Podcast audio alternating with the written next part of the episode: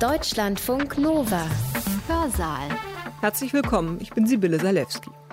Eines der Wahrzeichen des englischen Gartens in München ist der chinesische Turm.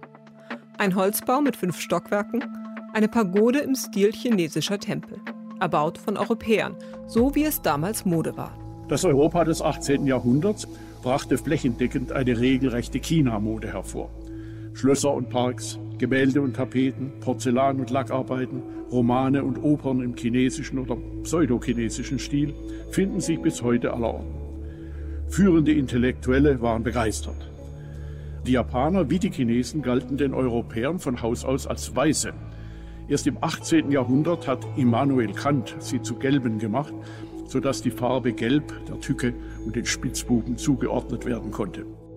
Die Europäer begeisterten sich für China, Japan, Asien und betonten dennoch immer wieder ihre eigene angebliche kulturelle Überlegenheit. Wie passt das zusammen? Wie kam es dazu? Um diese Fragen geht es heute bei uns im Hörsaal. Wolfgang Reinhardt ist Historiker. Interkulturalität und Kolonialgeschichte gehören zu seinen Forschungsschwerpunkten. In seinem Vortrag geht es darum, wie aufgeschlossen gegenüber anderen Kulturen bestimmte Länder Kontinente und Imperialmächte im Laufe ihrer Geschichte waren. Dafür verwendet Reinhardt den Begriff der Resonanzsensibilität. Er baut damit auf den Begriff von Resonanz auf, wie ihn der Soziologe Hartmut Rosa in den vergangenen Jahren geprägt hat. Wolfgang Reinhardt geht zurück in die frühe Neuzeit und betrachtet, wie sich damals die Beziehungen zwischen Europa und Lateinamerika und auch zwischen Europa und Ostasien entwickelt haben. Das ist nicht nur aus rein historischer Sicht interessant. Denn das gegenseitige Interesse und die Faszination, aber auch die Überheblichkeit und Verachtung von damals wirken bis heute nach. Die aktuelle Arbeits- und Bildungsmigration nach Europa zum Beispiel lässt sich ohne die sprachlichen und kulturellen Verbindungen zwischen ehemaligen Kolonialmächten und den von ihnen kolonialisierten Gebieten in Asien, Lateinamerika und Afrika nicht verstehen. Wolfgang Reinhardts Vortrag hat den Titel Die Resonanzsensibilität von Kulturen. Er hat ihn am 3. November 2020 online gehalten, im Rahmen der Ringvorlesung Imperien und Zugehörigkeiten des Exzellenzclusters Religion und Politik der Universität Münster. Ich wünsche euch viel Spaß beim Zuhören. Resonanzsensibilität von Kulturen. Warum gibt es in Ostasien international angesehene Interpretinnen klassischer deutscher Musik, wie zum Beispiel das Bach-Kollegium Japan, aber in Deutschland keine nennenswerte Wahrnehmung ostasiatischer Musik, wie zum Beispiel der Peking-Oper. Warum wurde in Lhasa in meinem Hotel Mozarts kleine Nachtmusik gespielt, aber in München keineswegs eine idyllische Sitar-Musik? Offensichtlich gibt es Unterschiede in der kulturellen Aufgeschlossenheit für andere Kulturen, die ich inspiriert von Hartmut Rosas Buch Resonanz als Resonanzsensibilität beschreiben möchte. Dabei versuche ich, seine Überlegungen aus transkultureller Perspektive weiterzuführen. Rosas Werk bezieht sich zwar auf die Gegenwart unserer eigenen Kultur, enthält aber immerhin den Hinweis, dass unser Interesse an vormodernen Kulturen auf der Ahnung beruhen könnte, dass es sich dort um ein anderes, responsiveres Weltverhältnis handelte. Allerdings ist damit offensichtlich die unterschiedliche Sensibilität innerhalb der jeweiligen Kulturen gemeint und nicht die Resonanz auf fremde Kulturen, um die es sich hier handeln soll. Ich gehe in sechs Schritten vor. Zunächst soll Rosas Konzept der Resonanz für unsere Zwecke vorgestellt werden. Dann wird kurz geklärt, was wir unter Kultur verstehen wollen. Nach einer allgemeinen These zur transkulturellen Resonanzsensibilität soll es dann um deren frühneuzeitliche Rahmenbedingungen zwischen Europa und Lateinamerika einerseits, Europa und Ostasien andererseits gehen. Denn vormoderne Verhältnisse dürften mehr vergleichbare intrakulturelle Identität übrig gelassen haben als die stark vereinheitlichte moderne Weltkultur. Aus drei Resonanzgeschichten zwischen Europa einerseits, Japan, China und Spanisch-Amerika andererseits ergeben sich erneut allgemeine Schlussfolgerungen. Erstens. Resonanz ist die durch Emotion und Interesse gebildete Weltbeziehung, in der sich Subjekt und Welt gegenseitig berühren und zugleich verändern. Sie ist kein bloßes Echo, sondern eine Antwortbeziehung, die aus eigenen Stimmen besteht. Ungeachtet der emotionalen Dimension handelt es sich nicht um einen emotional eindeutig besetzten Zustand, sondern um einen emotional neutralen Beziehungsmodus. Emotionale Resonanz kann auch negativ sein. Der Gegensatz wäre nicht etwa positive Resonanz, sondern Beziehungslosigkeit. Trauer ist zum Beispiel resonant. Depression hingegen ist versteinert. Sie hat keine Tränen mehr. Diese Beziehung der Beziehungslosigkeit ist Entfremdung. Subjekt und Welt sind sich dabei fremd, sogar feindlich. Dem Subjekt ist seine Anverwandlung der Welt ebenso misslungen wie die eigene an die Welt. Aber auch die gelungene Resonanzbeziehung ist dennoch weder total noch stabil noch ein Zustand eitler Harmonie. Wegen ihrer grundsätzlichen Unvollständigkeit und Unvollkommenheit befindet sie sich stets in einem dialektischen Verhältnis zur Entfremdung. Entfremdung kann sogar ein notwendiges Durchgangsstadium sein, zum Beispiel beim Umbau menschlicher Beziehungen in der Pubertät. Rosas Buch enthält wie seine anderen Werke ein beträchtliches zivilisationskritisches, um nicht zu sagen hochmoralisches Potenzial. Es geht ihm um das Gute, das heißt das gelingende Leben. Leben kann aber nur gelingen, wenn wir es lieben, wenn unsere Tätigkeiten glücklich machen, weil sie ihren Endzweck in sich selbst tragen. Unser Leben in der kapitalistischen Megamaschine findet demgegenüber aber weitgehend in einer stummen und leeren, einer feindlichen Welt statt. Weil es keine verbindlichen Maßstäbe mehr gibt, ist ein selbstbestimmtes Leben unter diesen Umständen nämlich nur durch Bindung der Lebensführungsenergie an unsere Ressourcenausstattung möglich. Und das sind Geld, Gesundheit und Gemeinschaftsleben. Unter den Bedingungen der gegebenen dynamischen sozialen Stabilisierung führt daher das Streben nach Optimierung dieser individuellen Ressourcenausstattung zur Fixierung auf Wachstum und Beschleunigung. Das sind aber Selbstläufer mit pathologischen Folgen. Mit Entschleunigung als Alternativprogramm wäre es freilich nicht getan. Erforderlich wäre vielmehr eine Revolution unseres Weltverhältnisses, weg von der mengenorientierten Ressourcenoptimierung zur Ermöglichung inhaltlicher Resonanz. In diesem Rahmen überprüft Rosa die elementaren menschlichen Weltbeziehungen, den Körper und seine Funktionen, Weltaneignung und Welterfahrung, emotionale, wertende und kognitive Weltbeziehungen. Deren konkrete Formen mit ihren sozialen Handlungs- und Erfahrungsfeldern stellen dann mögliche Resonanzsphären und Resonanzachsen dar. Horizontale zwischen Menschen und in der Familie, in Freundschaft und Politik, diagonale als Beziehungen zwischen Objekten und Tätigkeiten in der Arbeit, im Sport oder in der Schule, vertikale als Beziehungen des Menschen zu den Kollektivsingularen wie Natur, Geschichte, Religion oder Kunst. Hier wird Resonanz konkret und sensibel. War die Moderne vielleicht insgesamt eine Resonanzkatastrophe, in der die Welt verstummte? Oder lief sie seit der Aufklärung eher auf gesteigerte Resonanzsensibilität hinaus? Natürlich ist auch die kapitalistische Finanz- und Warenwirtschaft ein gigantisches und hochsensibles Resonanzsystem, aber eben ein halbiertes, ein entfremdetes, wo das unverfügbare andere auf der Strecke geblieben ist. Zweitens. Kultur ist derjenige Kollektiv-Singular, auf dessen Bestimmung es hier ankommt. In einem zweiten Schritt soll es dann um die Vergleichbarkeit derartiger Singulare gehen. Denn es handelt sich längst nicht mehr um den binären Gegensatz Kulturmenschen und Wilden, sondern um verschiedene Kulturen, die sich grundsätzlich als ebenwürdig darstellen auch oder gerade, wenn sie sich hinsichtlich ihrer Resonanzsensibilität unterscheiden mögen. Kulturen in diesem Sinn sind synonym mit ihren Angehörigen, das heißt mit ihren gesellschaftlichen Trägergruppen.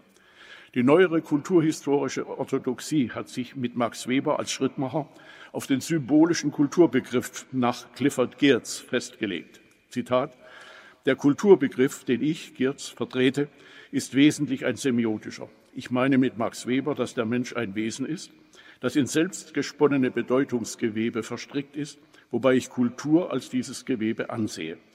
Ihre Untersuchung ist daher keine experimentelle Wissenschaft, die nach Gesetzen sucht, sondern eine interpretierende, die nach Bedeutungen sucht. Selbstverständlich ist dieser philosophisch schwer gewappnete Kulturbegriff an und für sich unanfechtbar. Es gibt aber sachliche und menschliche Kulturphänomene wie den Tod oder den Schmerz oder die Gewalt, die von Haus aus keine symbolische Bedeutung besitzen, sondern höchstens hinterher symbolisch aufgeladen werden. Ich bevorzuge daher im Sinne der von mir vertretenen historischen Anthropologie einen weiteren Kulturbegriff, der den semiotisch-symbolischen einschließt. Kultur ist demnach ein durch Sozialisation erlerntes gemeinsames Programm zur Regelung von Verhalten. Eine Praxis, die sich in intellektuellen, künstlerischen und institutionellen Objektivationen niederschlägt, verstetigt und auf diese Weise konserviert werden kann. Allerdings ist eine so definierte Kultur weder sachlich noch räumlich noch sozial noch zeitlich vollkommen stabil, sondern in ständiger, lebendiger Veränderung begriffen. Selbst sachlich vollkommen stabile Bauwerke können ihre Kulturbedeutung ändern. Zum Beispiel wurde vor einiger Zeit die Bedeutung deutscher Kolonialdenkmäler um 180 Grad gedreht. Wenn wir also im Folgenden von chinesischer oder christlicher oder spanischer Kultur sprechen, meinen wir streng genommen eine statistisch-stochastische Größe, ein Ensemble zusammenhängender Phänomene, die sachlich, räumlich, sozial und zeitlich gehäuft oder sogar dominierend, aber keineswegs ausschließlich auftreten. An ihren sachlichen, räumlichen, sozialen und zeitlichen Rändern dünnen sie aus. McDonald's gehört zum Beispiel zentral zur amerikanischen oder zur deutschen Kultur, zur französischen hingegen nur marginal. Drittens. Wie resonanzsensibel sind nun in diesem Sinne definierte Kulturen in der frühen Neuzeit gewesen? Diese Frage lässt sich nur beantworten, wenn wir uns nicht von vornherein in Details verlieren, sondern stattdessen vom Allgemeinen zum Besonderen fortschreiten. Was gibt es denn überhaupt für Möglichkeiten unterschiedlicher Resonanzsensibilität? Zwischen verschiedenen Kulturen ist offensichtlich Dissonanz der Normalzustand. Zu verschieden sind ihre Weltbeziehungen. Welten trennen zum Beispiel christliches Religionsverständnis von konfuzianischer Weltanschauung. Wenn Resonanz auftritt, beruht sie häufig auf Missverständnissen, die aber deswegen nicht ins Leere laufen müssen, sondern ebenso gut höchst schöpferisch ausfallen können. Die kreative Umwandlung der christlichen Trinitäts- und Inkarnationslehre im Kimbangismus zum Beispiel löst zwar bei europäischen Theologen oft nur Kopfschütteln aus, stellt aber als Resonanz auf das vertraute Dogma durchaus eine seriöse kulturelle Alternative dar. Außerdem gibt es Kulturen mit hoher und solche mit geringer Resonanzsensibilität. Ein besonders spannendes Problem. Vor allem Japan hat Jahrhunderte von Resonanz auf die chinesische Kultur hinter sich, während China bis ins 19. Jahrhundert auf Dissonanz setzte. Schließlich kann die Resonanzsensibilität von Kulturen über die Zeit zu oder abnehmen. Japan hat zum Beispiel nicht nur das Christentum, sondern auch das europäische Schießgewehr zunächst begeistert übernommen, anschließend aber beides energisch wieder abgestoßen. Viertens. In der europäischen frühen Neuzeit entstanden infolge der europäischen Expansion in Indien, Japan und China einerseits, in Mexiko, Peru und Paraguay andererseits Kulturkontakte, deren Resonanz in den betreffenden Ländern bekannt ist. In Asien gab es zeitlich, räumlich, sachlich und sozial begrenzte Resonanz auf Europa, aufs Ganze gesehen aber Dissonanz. Diese konnte auf aggressive Abweisung hinauslaufen, bestand freilich überwiegend in allgemeinem Desinteresse. Denn die Asiaten waren überall der machtpolitisch stärkere Teil. Sie hatten Kontakte nicht nötig und auch keinen Bedarf daran. Nur Minderheiten waren aus jeweils besonderen Gründen daran interessiert. Da die Europäer entweder als Kaufleute oder als Missionare kamen, entstanden entsprechende asiatische Kontaktgruppen. Neben Anbietern der von den Europäern nachgefragten Waren spielten vor allem Vermittler eine strategische Rolle. Ohne Dolmetscher lief nichts. Das gilt erst recht auch für die Mission, denn hier stellte die sprachliche Vermittlung besondere Ansprüche. Die hochkomplexe christliche Religion ist bereits für ihre europäischen Bekenner schwer zu bewältigen geschweige denn für Neubekehrte, denen ganz einfach die Begriffe für den dreifaltigen Gott, seine Menschwerdung, die Erbsünde oder die Erlösung fehlten. Oder was aus christlicher Sicht noch bedenklicher war, scheinbar oder tatsächlich verwandte christliche Kategorien wurden den Einheimischen zum Nichtwiedererkennen angepasst. Avatara, die körperliche Manifestation eines indischen Gottes zum Beispiel, ist eben nur entfernt mit der Fleischwerdung Gottes in Jesus Christus zu vergleichen. Es ergibt sich ohnehin die Frage, wie angesichts der grundsätzlichen Überlegenheit Asiens Bekehrungen von Asiaten zum Christentum denn überhaupt möglich waren. Es kam ja nie zu Massenbekehrungen. Vielmehr waren es nur Personen oder Gruppen, die im Christentum fanden, was sie gesucht hatten oder auch irrtümlich gefunden zu haben meinten. Neben individuellen Gottsuchern gab es Gruppen, die Bedarf an alternativen Ideen hatten, weil sich die hergebrachten nicht mehr bewährten. Das gilt ganz besonders für die Krisenzeiten Japans im 16. und Chinas im 17. Jahrhundert, als die Weltordnung für nachdenkliche Zeitgenossen ganz offensichtlich gestört war. Aber auch die indische Fischerkaste der Parawa hatte ihren Vorteil auf römischer Seite, auf portugiesischer Seite in der Taufe gefunden und sie sollte nicht als einfacher Opportunismus missverstanden werden. Auch andere Randgruppen fanden aus verschiedenen Gründen den Weg zum Christentum. Bezeichnenderweise ging die Attraktivität der alternativen Religion aber zurück, als die Krise bewältigt und die Weltordnung wiederhergestellt war. Gegebenenfalls wurde dem mit Gewalt durch Christenverfolgung nachgeholfen, besonders in Japan. In Mexiko, Peru und Paraguay waren die Kulturkontakte ebenfalls durch bleibende ungleiche Machtverhältnisse geprägt, aber in umgekehrter Richtung. Hier zeigte sich in wenigen Jahren, dass die Indigenas der schwächere Teil waren und blieben. Die Imperien der Azteken und der Inkas brachen zusammen und die Bewohner anderer Teile des Kontinents waren mit ihrem bescheidenen Kulturbesitz und ihrer schwachen Organisation sowieso von vornherein unterlegen. Angesichts der Machtverhältnisse hatten die alten Herren der neuen Welt gar keine andere Wahl, als resonanzsensibel zu reagieren. Weder Dissonanz durch Kontaktverweigerung noch wechselseitige Resonanzsensibilität auf gleicher Augenhöhe waren ernsthafte alternative Möglichkeiten. Das will aber gerade nicht besagen, dass die Indigenas hilflose Opfer der Spanier gewesen wären, wie es die einstige Dependenztheorie haben wollte. Sie waren zwar gezwungen, die stärkere Kultur ihrer Herren zu übernehmen, aber damit gingen umfangreiche Anverwandlungsprozesse einher, bisweilen ebenfalls zum Nicht-Wiedererkennen. Der materielle wie der ideelle Kulturbesitz wurden spanischen Standards angepasst, aber um beibehaltene Tradition ergänzt. Der mediterrane Dreiklang von Weizen, Wein und Öl wurde übernommen, aber zusammen mit dem Mais einerseits, den Kartoffeln andererseits und mit dem ganzen Reichtum indianischer Pflanzenzucht. Da es in der neuen Welt so gut wie keine Haustiere gab, war der Kulturkontakt mit Spanien für die Tierzucht sogar innovativ. Er brachte neue Wirtschafts- und Lebensformen hervor. Nicht nur, dass die bisherige Pflanzenkost durch Fleischverzehr ergänzt oder sogar verdrängt wurde, dank Übernahme des Pferdes konnten in Nord- und Südamerika ganz neue Reiterkulturen entstehen. Nur an zwei Stellen waren die Europäer hier wie überall zu keinem kulturellen Kompromiss bereit. Die Einehe und das Christentum durften nicht in Frage gestellt werden. In der Wirklichkeit pflegte ihre legale Monogamie allerdings durchaus mit praktischer Polygamie einherzugehen. Aber die lateinamerikanischen Mestizenkulturen folgten nichtsdestoweniger diesem europäischen Paradigma.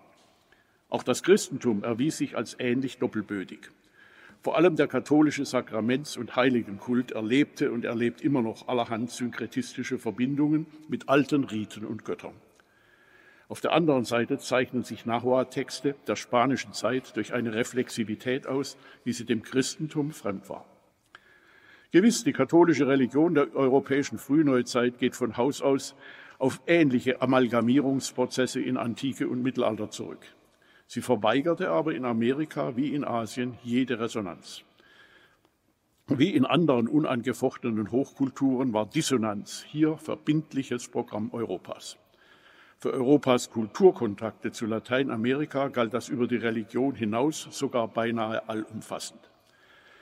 Was die Zahl einschlägiger Veröffentlichungen angeht, blieb die Wahrnehmung Lateinamerikas durch Europa jahrhundertelang eng begrenzt. Das Osmanische Reich zum Beispiel spielte in der Literatur eine größere Rolle. Selbst die unbestreitbaren Errungenschaften indigener Pflanzenzüchter wie Mais, Kartoffeln, Süßkartoffeln oder Tomaten brauchten lange, bis sie überhaupt zur Kenntnis genommen, geschweige denn genutzt wurden. Was hingegen Asien angeht, hat die Resonanzsensibilität Europas im Laufe der Zeit zugenommen. Zwar war vor allem für die frühen portugiesischen Asienfahrer Dissonanz ebenfalls selbstverständlich, vor allem wenn die Asiaten als Muslime zum Erbfeind gehörten. Aber bereits die Tatsache, dass die Güter Asiens in Europa nachgefragt wurden, stellt eine Resonanzachse dar. Gewiss, das amerikanische Silber war ebenfalls heiß begehrt, aber es wurde im dissonanten Modus des Beutemachens erworben und anschließend von eigenen Leuten hergestellt. In Asien hingegen pendelte sich im Alltag der dortigen Europäer je länger, desto mehr kulturelle Resonanz ein, die bald zu einer eurasischen Kulturmischung mit eurasischen Mestizen führte. Ungeachtet ihres protestantischen kulturellen Purismus unterschieden sich die Niederländer und die Engländer im Alltag insofern kaum von den katholischen Portugiesen.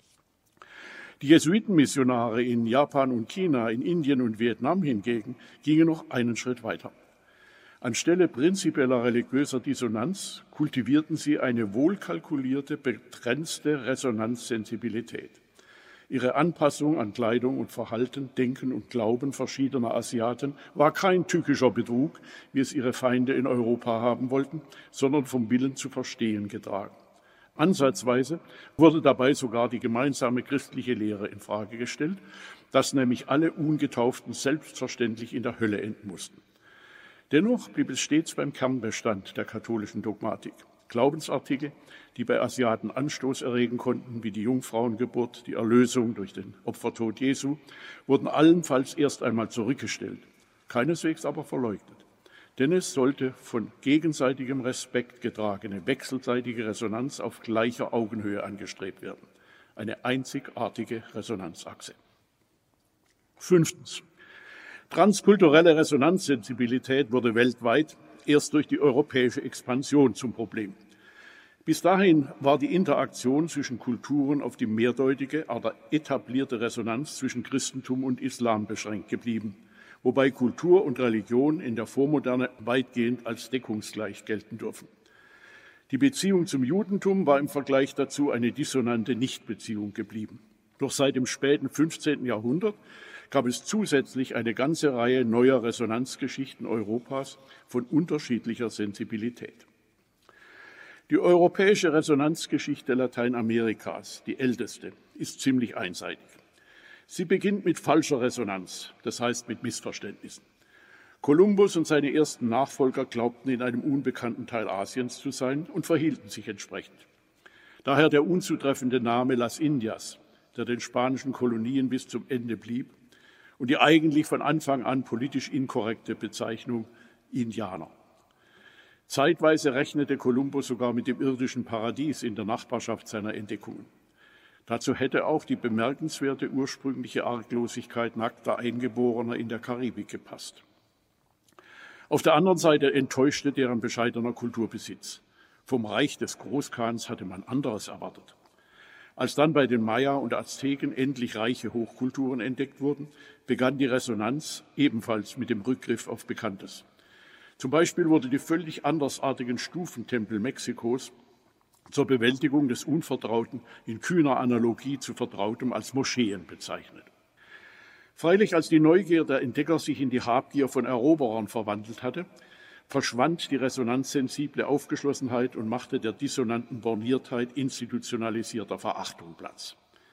1537 würde sogar eine päpstliche Lehrentscheidung für die amtliche Feststellung benötigt, dass es sich bei den Indigenas nicht um Tiere, sondern um Menschen mit einer unsterblichen und zum ewigen Heil berufenen Seele handelte. Ursprünglich hatten sich Franziskaner und Dominikaner Missionare noch voll Hoffnung auf die Kulturen der Indigenas eingelassen. Als später die Jesuiten eintrafen, war die Minderwertigkeit der Indios aber bereits eine ausgemachte Sache. Es wurde sogar ihre Befähigung zum Empfang des Altarsakraments bezweifelt. Und die Priesterweihe für Indigenas kam sowieso jahrhundertelang überhaupt nicht in Frage. Es gab keine Resonanzachse zwischen Herren und Knechten. Ist transkulturelle Resonanz demnach nur von den Schwachen zu erwarten, allenfalls als Folge von Missverständnissen? Sind die Stärkeren, weil sie stark sind, immer ohne kulturelle Resonanzsensibilität. Denn bei den Indigenas als dem schwächeren Teil verhielt es sich anders, zumindest bis die unvermeidliche Anpassung an die stärkere Kultur erreicht war oder bis Spielregeln erfunden waren, um die Kultur der Herren erfolgreich zu unterlaufen. Dabei war die Resonanz immer einseitig, unterschied sich aber nach verschiedenen kulturellen Feldern einerseits, nach sozialen Gruppen und Schichten andererseits.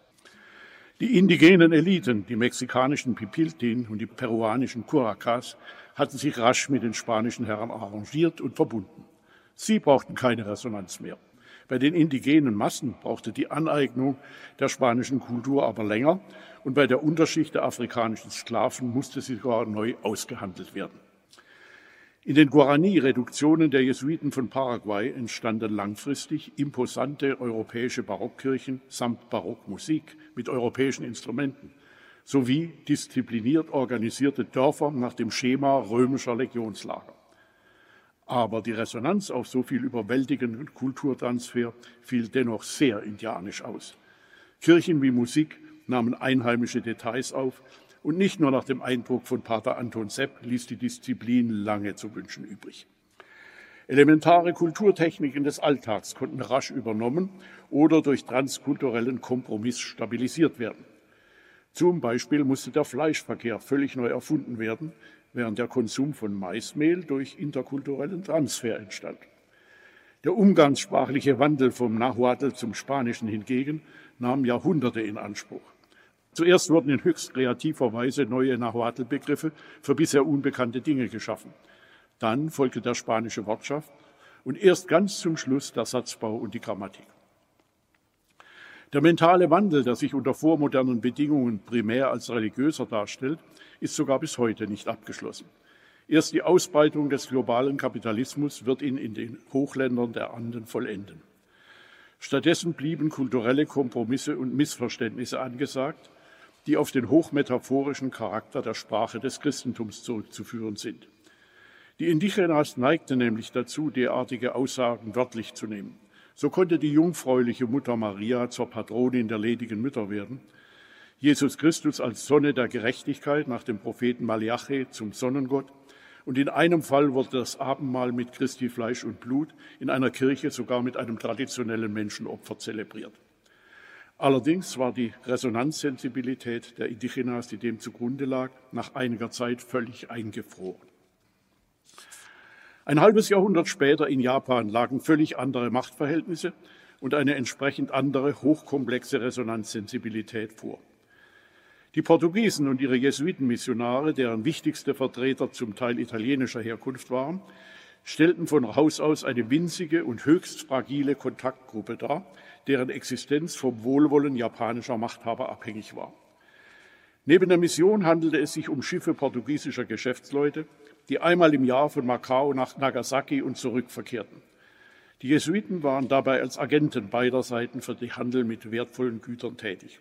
Seide und Gold aus China, Silber aus Japan. Das widersprach zwar der Ordensregel, war aber eine unvermeidliche Notwendigkeit, denn einerseits ließ sich ihre kostspielige Mission nicht anders finanzieren, andererseits war auf diese Weise ihre Anwesenheit in Japan durch Geschäftsbeziehungen mit den Machthabern gesichert. Wie allen Europäern war auch ihnen ihre eigene kulturelle und vor allem religiöse Überlegenheit ganz selbstverständlich. Dennoch mussten sie unverzüglich erkennen, dass auch die Japaner ihrerseits die Europäer für Barbaren hielten, und zwar vor allem wegen ihrer schlechten Manieren. Lautes und emotional unkontrolliertes Auftreten, Unsauberkeit, Essen mit den Händen statt mit Stäbchen und so fort. Auf der anderen Seite waren die Jesuiten von der japanischen Kultur ungeheuer beeindruckt, geradezu in Japan verliebt. Ihre Resonanz ließ nichts zu wünschen übrig. Kein Volk, das wir jemals missioniert haben, heißt es, ist so gesittet, diszipliniert und tugendhaft wie die Japaner. Das hieß es schon nach den ersten Kontakten. Nur die Sexualmoral, insbesondere die Homosexualität der buddhistischen Mönche und die von diesen praktizierte abstruse Religion ließen zu wünschen übrig. Das waren die verschiedenen Schulen des Mahayana-Buddhismus, des sogenannten großen Fahrzeugs, in denen verschiedene Buddhas zu Göttern wurden, zumindest nach christlichem Verständnis. Doch wie sollte man so perfekte Leute jemals bekehren können?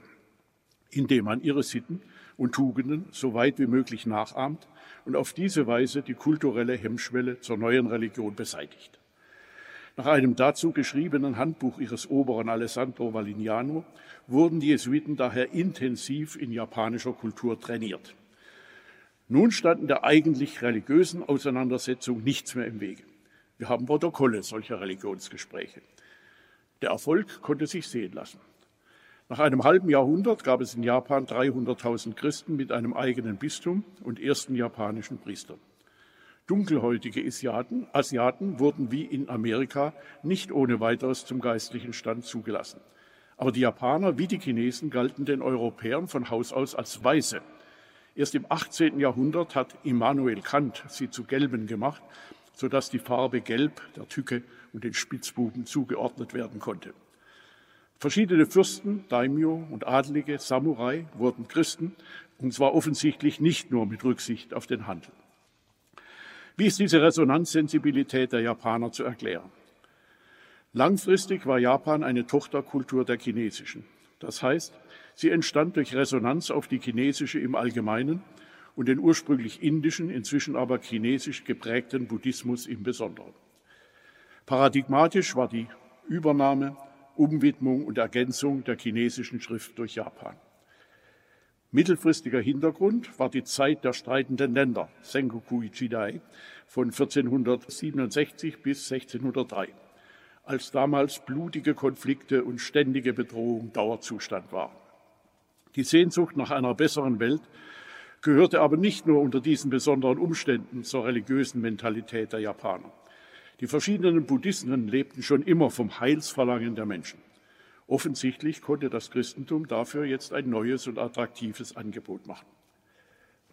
Doch als der dritte Einiger des Landes geordnete politische Verhältnisse und eine dauerhafte Dynastie geschaffen hatte, wurde Dissonanz zum Programm.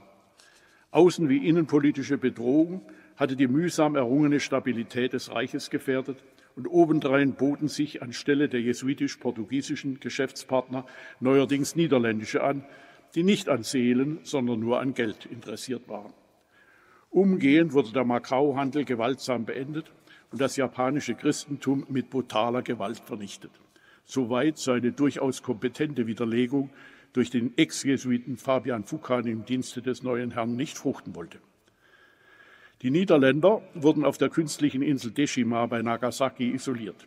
Nur gelegentlich erhielten Neugierige aus ihren Reihen wie Engelbert Kämpfer 1690 bis 92 Gelegenheit, einen Blick auf das geschlossene Land zu werfen.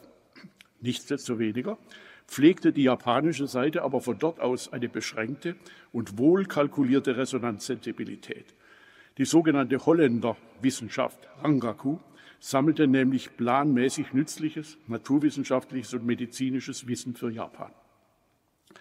Auf dem Höhepunkt ihrer Mission hatten die Jesuiten eine Gruppe junger adliger Japaner auf eine Europareise geschickt, 1582 bis 90. Sie wurden vom Papst, von König Philipp II. von Spanien sowie anderer Prominenz empfangen und erregten beträchtliches Aufsehen. Eine offizielle japanische Gesandtschaft die 1613 bis 20 über Mexiko einreichte, wurde allerdings unterwegs von der politischen Kehrtwende überholt. Die Resonanz blieb infolgedessen in beiden Fällen vorübergehend. Japan wurde erst nach der Öffnung des Landes im 19. Jahrhundert ernsthaft zur Kenntnis genommen. Japanische Kunst sollte dann aber vor allem nach der Pariser Weltausstellung 1878 beträchtliche ästhetische Resonanz auslösen. China hingegen erfreute sich im 17. und 18. Jahrhundert in Europa geradezu exzessiver Resonanz. Hier hatten die Jesuiten mehr und länger Erfolg, aber nicht auf Dauer und auch nicht im Sinne ihres Missionsauftrags. Ihre Tätigkeit musste erst einmal genehmigt und dann toleriert werden. Schließlich kam es auch hier zu Christenverfolgungen. Dennoch wurde es eine Geschichte bemerkenswerter Resonanzsensibilität von beiden Seiten. Die China-Mission der Jesuiten war zunächst ein Ableger der japanischen und orientierte sich an deren Modell. Ihr Protagonist Matteo Ricci musste aber feststellen, dass die Orientierung an den buddhistischen Mönchen kontraproduktiv war. Denn anders als in Japan waren diese in maßgebenden Kreisen ohne Ansehen. Es gab auch keine kriegerische Elite wie die Daimyo und Samurai mit ihrem Ehrenkodex. In China wurden Weltanschauung und Gesellschaft stattdessen von einer friedlichen Bildungselite geprägt, den konfuzianischen Literaten. Ritchie und seine Nachfolger übernahmen daher deren Rollenverständnis und stilisierten sich als Gelehrte aus dem Westen. Die überfällige Reform des chinesischen Kalenders mit Hilfe der neuesten Errungenschaften der europäischen Astronomie verschaffte ihnen unter der Leitung von Johann Adam Schall von Bell und Ferdinand Verbiest Prestige und eine ständige, wichtige Rolle am Kaiserhof. Aber Ritchie ging noch einen Schritt weiter. Als Resonanz auf die Texte des Konfuzius erklärte er diese für kompatibel mit der katholischen Religion und sogar mit deren aristotelisch-scholastischer Infrastruktur. Er entdeckte darin einen Monotheismus, der nur noch der Vervollständigung durch die katholische Dogmatik und monogame Moral brauchte. Die obligatorischen Riten des Konfuzius und Ahnenkults entschärft er als rein bürgerlich, wofür sein Nachfolger sogar eine kaiserliche Bestätigung erhielt. Der Papst gestattete 1615 die Einführung einer Liturgie in chinesischer Sprache, auch wenn nichts daraus wurde. Für römische Verhältnisse war das ein unglaubliches Zugeständnis. Allerdings stießen Ritchies Vorstellungen auf heftige Kritik, nicht nur von Protestanten und Jansenisten, sondern auch von den eigenen Mitbrüdern. In der Tat war der angebliche Monotheismus nicht nur des tonangebenden Neokonfuzianismus, sondern auch des Konfuzius selber eine höchst zweifelhafte Angelegenheit. Und die umstrittenen Riten hatten vielleicht nicht für Gebildete, wohl aber für die Mehrzahl der Chinesen einen ausgesprochen religiösen Charakter. Nichtsdestoweniger entfalteten die Ricci-Anhänger unter den Jesuiten im sogenannten Ritenstreit europaweit einen regelrechten, gut organisierten Propagandasturm. Europa wurde mit weitgehend korrekten, aber einseitigen Übersetzungen und Informationen zu China überschwemmt. Das Europa des 18. Jahrhunderts erwies sich prompt als ausgesprochen resonanzsensibel und brachte flächendeckend eine regelrechte China-Mode hervor. Schlösser und Parks, Gemälde und Tapeten, Porzellan und Lackarbeiten, Romane und Opern im chinesischen oder pseudochinesischen Stil finden sich bis heute allerorten. Führende Intellektuelle waren begeistert. Gerade bei ihnen zeigte sich aber, dass Europa in seinem imaginären China vor allem sich selber wiederentdeckte. Wahrscheinlich führt eine heftige und positive Resonanz geradezu regelmäßig zu Missverständnissen. Das braucht freilich kreative Folge nicht auszuschließen, ganz im Gegenteil. Voltaire erblickte im weisen Regime der konfuzianischen Beamten die Verwirklichung aufgeklärter Herrschaft, wie er sie sich für Frankreich wünschte. Dabei hatte sogar Ricci selbst die Korruption mancher Mandarine kritisiert. In Indien, wo die Jesuiten ebenfalls tätig waren, begeisterte sich Voltaire für den monotheistischen Text des Esur Vedam als Inbegriff aufgeklärter indischer Weisheit ohne zu ahnen, dass es sich um die Schrift eines Jesuiten handelte. Die echten Veden hingegen verwarf er als verächtlichen Aberglauben. Schon zuvor hatte der europäische Großintellektuelle Gottfried Wilhelm Leibniz sich für den aufgeklärten Austausch Commerce de Lumière zwischen Europa und China begeistert. China sollte dazu seiner Meisterschaft in praktischer Philosophie und Ethik beitragen, während Europa eine überlegene Rolle im spekulativen Denken zugewiesen wurde. Demgemäß entdeckte Leibniz in der mehrdeutigen Philosophie des führenden Neokonfuzianers Zhu Xi 1130 bis 1200 nicht nur Monotheismus, was sogar den Jesuiten Schwierigkeiten gemacht hatte, sondern auch das Verhältnis von Geist und Materie, wie er selbst, wie Leibniz es umschrieben hatte. Das gelingt ihm freilich nur, weil er die Universalsubstanz Li, nass, forsch, kurzerhand mit Geist und anschließend mit Gott identifiziert und die Hexagramme des Orakelbuchs I Ching, das Buch der Wandlungen, deutet er als schmeichelhafte Vorwegnahme der von ihm erfundenen binären Arithmetik, auf der bekanntlich inzwischen unsere digitale Welt basiert.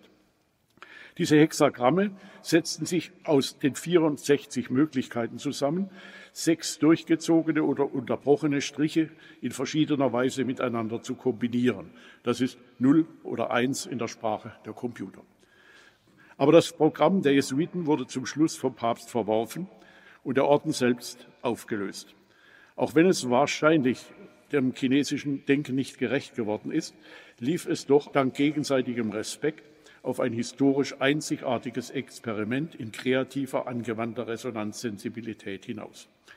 Ungeachtet aller Missverständnisse bestand eine eindrucksvolle Resonanzachse. Stattdessen dominierte künftig die extrem insensible Dissonanz der China-Kaufleute, der späteren Missionare und der Philosophen, die im Grunde nur Verachtung für China übrig hatten. Eine verwesende Halbkultur am Ende der Welt, schrieb Friedrich Engels. Die Machtverhältnisse hatten sich gewandelt. Für anderthalb Jahrhunderte blieb China künftig der schwächere Teil. Zur Zeit der Jesuiten war das Reich der Mitte der stärkere Teil gewesen was sich in den Eigentümlichkeiten seiner Resonanz niederschlug. Mitte des 17. Jahrhunderts befand sich China in einer Krise. Die Ming-Dynastie endete im Chaos und die Qing mussten sich ihren Sieg erst noch erkämpfen. Unter diesen Umständen hatten nachdenkliche und zum Teil höchst prominente Angehörige der chinesischen Elite den Eindruck, der etablierte Neokonfuzianismus habe abgewirtschaftet und hielten daher nach einer alternativen Weltanschauung Ausschau. Das machte die Bedeutung chinesischer Konvertiten aus, die wiederum das ihrige zur Sinisierung des Christentums beitrug. Pater Schall begleitete übrigens den höchsten Beamtengrad und war eine Art väterlicher Freund des ersten Qing-Kaisers. Nach Stabilisierung des Reiches waren solche Chancen selten geworden. Pater Verbiest zum Beispiel war nur noch eine Art Hoffaktotum, das dem Kaiserhof die gewünschten nützlichen und modischen Dinge zu beschaffen hatte. Die Jesuiten kartierten das gesamte Reich und sie gossen für den Kaiser Kanonen. Sie ließen in Europa Kupferstiche zur Verherrlichung der Siege des vierten Qing-Kaisers herstellen und schufen Gemälde in europäischer Manier, aber ohne Perspektive, denn die galt in China als unästhetisch. Hofdamen gefielen sich in modischer französischer Verkleidung beim Kartenspiel. Auf dem ausgedehnten Gelände des alten Sommerpalastes Yuanmingyuan entstand ein Barockschloss aus Stein in europäischem Stil samt Gartenlabyrinth, während die übrigen Bauten wie immer als Hallen aus Holz errichtet wurden. Der Hof blieb also ein bisschen resonanzsensibel, aber die Missionare waren für die Chinesen im Grunde nichts als nützliche Idioten. Dennoch hielten sie ihren Christen zuliebe durch, denn die Hoffnung stirbt zuletzt. Sechstens. Als Ergebnis müssen wir feststellen, dass transkulturelle Resonanzsensibilität offensichtlich eher selten auftritt. Stattdessen ist kulturelle Borniertheit die Regel. Und das hat seinen guten Grund. Man kann an die eigenen kulturellen Spielregeln nämlich nur glauben, wenn man sie für besser hält als diejenigen der anderen. Dieser legitime Ethnozentrismus ist aber noch kein Rassismus. Denn Rassismus wäre die kurzschlüssige Übertreibung dieses normalen Sachverhaltes. In diesem engen Rahmen kann Resonanzsensibilität allerdings auftreten und jeweils nach Zeit, Raum, Sache oder Gruppe variieren. Und das hängt mit den wechselnden kulturellen Machtverhältnissen zusammen. Als Machtfrage wird Kultur nämlich von selbst auch politisch wirksam. Resonanz findet sich demgemäß offensichtlich eher bei politisch Schwachen. Deswegen hatte die Soft Power der Mission vor allem dann Erfolg, wenn die Hard Power einer stärkeren Macht dahinter stand. Auch deswegen ist die traditionelle Art von Mission im späten 20. Jahrhundert zusammen mit dem Kolonialismus weitestgehend verschwunden. Unabhängig davon scheint es aber darüber hinaus bei manchen Kulturen eine allgemeine Disposition zu erhöhter Resonanzsensibilität zu geben. Das lässt sich zumindest für Tochterkulturen wie die europäische auf der einen Seite und die japanische auf der anderen Seite feststellen. Institutionalisierte Resonanz gehörte zu deren Grundausstattung, weil sie in Sprache und Denken auf ständige Interaktion mit griechisch-römischen Texten und Praktiken einerseits, mit chinesischen andererseits angewiesen waren. Und daraus sollte sich zeitlich bis heute nachwirkend stärker entwickelte Resonanzsensibilität ergeben. Das war der Historiker Wolfgang Reinhardt über Aufgeschlossenheit und Überheblichkeit gegenüber anderen Kulturen. Er hat seinen Vortrag am 3. November 2020 online gehalten im Rahmen der Ringvorlesung Imperien und Zugehörigkeiten des Exzellenzclusters Religion und Politik der Universität Münster. Deutschlandfunk Nova. Hörsaal. Samstag und Sonntag um 18 Uhr. Mehr auf deutschlandfunknova.de.